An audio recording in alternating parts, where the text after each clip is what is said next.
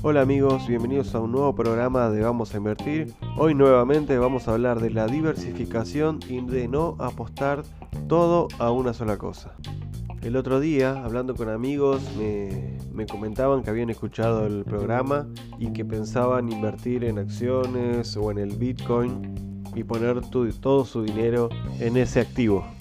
Y yo les quería explicar que no se trata todo de apostar a una, a una misma herramienta o a un mismo activo. No se trata de apostar todo al oro, todo al Bitcoin, todas las acciones, todos los CDR. Se trata de repartir diferentes herramientas en diferentes activos para tratar de lograr una rentabilidad y tener un margen de seguridad para que si hay alguna caída en el precio del oro o hay alguna caída en el precio del Bitcoin o de las acciones o de los índices de Estados Unidos o de Argentina, vos no te comas todo toda la bajada y tener siempre a mano los stop loss, que eso nos permite cuidar nuestro dinero y poder recuperarlo luego eh, con alguna otra herramienta más estable y una vez que nos acomodemos y el mercado se calme, tal vez podamos volver a ingresar en algún activo que nos guste.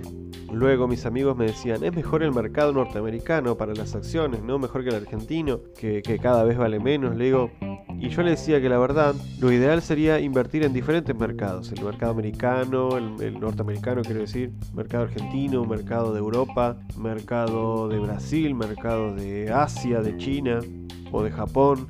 Lo ideal es buscar activos o índices de diferentes países para poder minimizar el impacto en nuestra cartera y que no, y que no, suframos toda la bajada de un mismo índice en, nuestros activos o en nuestro, o en nuestro portfolio. Por último, charlábamos sobre, la, sobre el tema de la operación activa de las acciones. ¿no? La operación activa de las acciones no es para todo el mundo, hay que tener paciencia, hay que estudiar, hay que pensar tanto en el, corto plazo como en el mediano plazo como en el largo plazo. Este, y a veces hay gente que no tiene paciencia para la operación activa porque quiere ver que, sus activos crezcan rápidamente un día para el otro y no esas cosas no suelen eh, suceder así. Hay, obviamente siempre hay alguna excepción. Pero lo ideal es que tratemos de hacerlo lo más tranquilo posible y pensar en el largo plazo.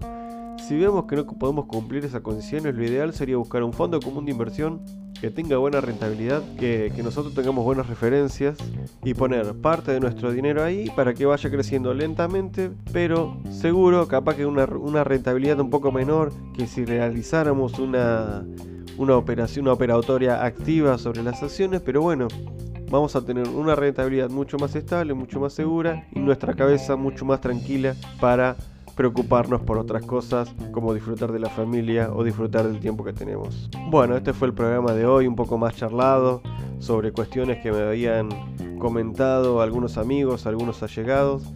Pero bueno, pueden comentar ustedes sobre este programa que escucharon el día de hoy en el Instagram de vamos a invertir.arc y los vamos a estar leyendo, los vamos a estar eh, escuchando para aportar a esta pequeña comunidad que va creciendo poco a poco, que se llama Vamos a Invertir. Como siempre les digo, sigan practicando, sigan estudiando, sigan haciendo crecer su dinero y nos encontramos en el próximo programa de Vamos a Invertir. Hasta luego.